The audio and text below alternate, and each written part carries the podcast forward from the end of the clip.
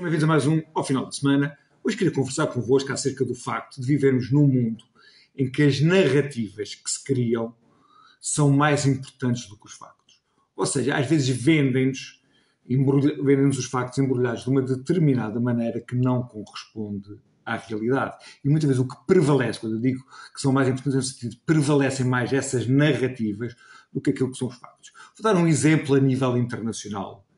E vou dar um exemplo que tem muito a ver de como o Partido Socialista constrói mentiras que têm pouca aderência aos factos.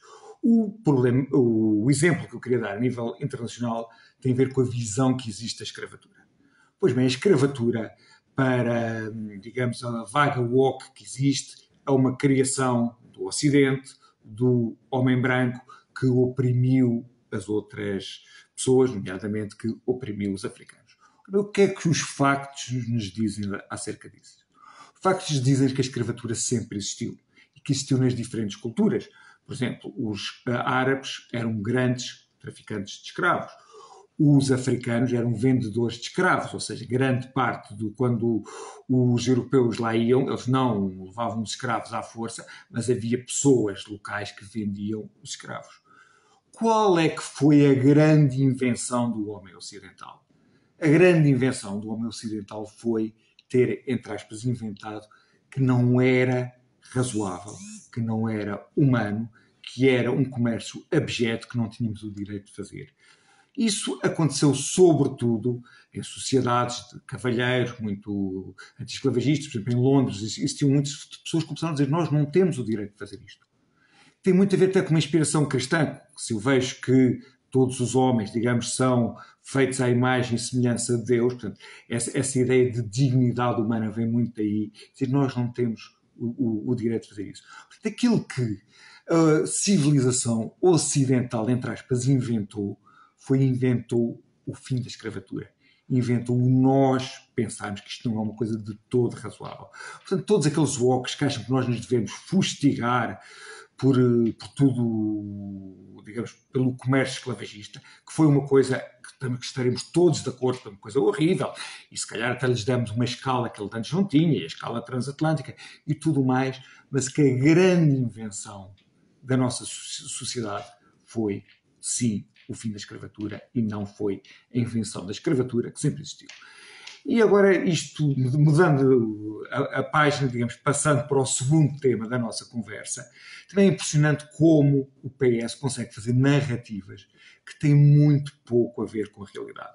Aquela que eu já tenho falado mais é de o facto de um governo cleptocrata ter eh, falido o país e depois tudo o que houve de mal acerca disso era a culpa é do Passos Coelho, como se tivesse sido Passos Coelho que, que tivesse falido o país, chamado a Troika e assinado um memorando de entendimento em que nos obrigava a fazer coisas que eh, faziam com que esse dinheiro, com o dinheiro que nos foi emprestado, fosse, digamos, pagável a quem nos emprestou. Okay, portanto, esse foi, é uma das primeiras mentiras, mas continuam continuamente. Vejamos a segunda mentira. A segunda mentira é que estão-nos a dizer que António Costa se demitiu porque havia lá um parágrafo que a procuradora eh, colocou. Não, não foi por causa disso que António Costa se demitiu. António Costa demitiu-se porque aquele que ele apresentou como o maior amigo que pôs nos negócios do Estado fazia tráfico de influências com esse título de melhor amigo. Demitiu-se porque o chefe de gabinete, que tinha um currículo muito pouco recomendável, tinha notas armazenadas na residência oficial do Primeiro-Ministro. Isto faria cair qualquer Primeiro-Ministro de um país civilizado. Mas não, a narrativa que nos eh, fazem contar e que os meios de comunicação social compram é a narrativa que foi por causa de um parágrafo que tinha que lá estar. Outro exemplo ainda das mentiras uh, uh, socialistas. Dizem que uh, Marcelo Rebelo de Sousa é que demitiu António Costa. Não foi assim. Foi António Costa que se demitiu. O Marcelo não tinha qualquer alternativa aceitável face ao cenário do, do, do que demitir-se. Aquela coisa dos socialistas que pretendem culpabilizar Marcelo, que é uma pessoa que eu nem tenho simpatia pela forma como ele tem conduzido o, o, o, mandato, mas neste caso não há nada a apontar, Marcelo não teria outra qualquer alternativa. Portanto, basicamente, o que eu quis conversar hoje convosco era como é que muitas das vezes as narrativas aparecem e a ligação entre essas narrativas e os factos é uma relação de quase oposição. Quer dizer, aquilo que nos fazem crer como a verdade está muito distante daquilo que são os factos. Era isto que tinha para conversar convosco. Cá nos vemos para a semana. Até lá.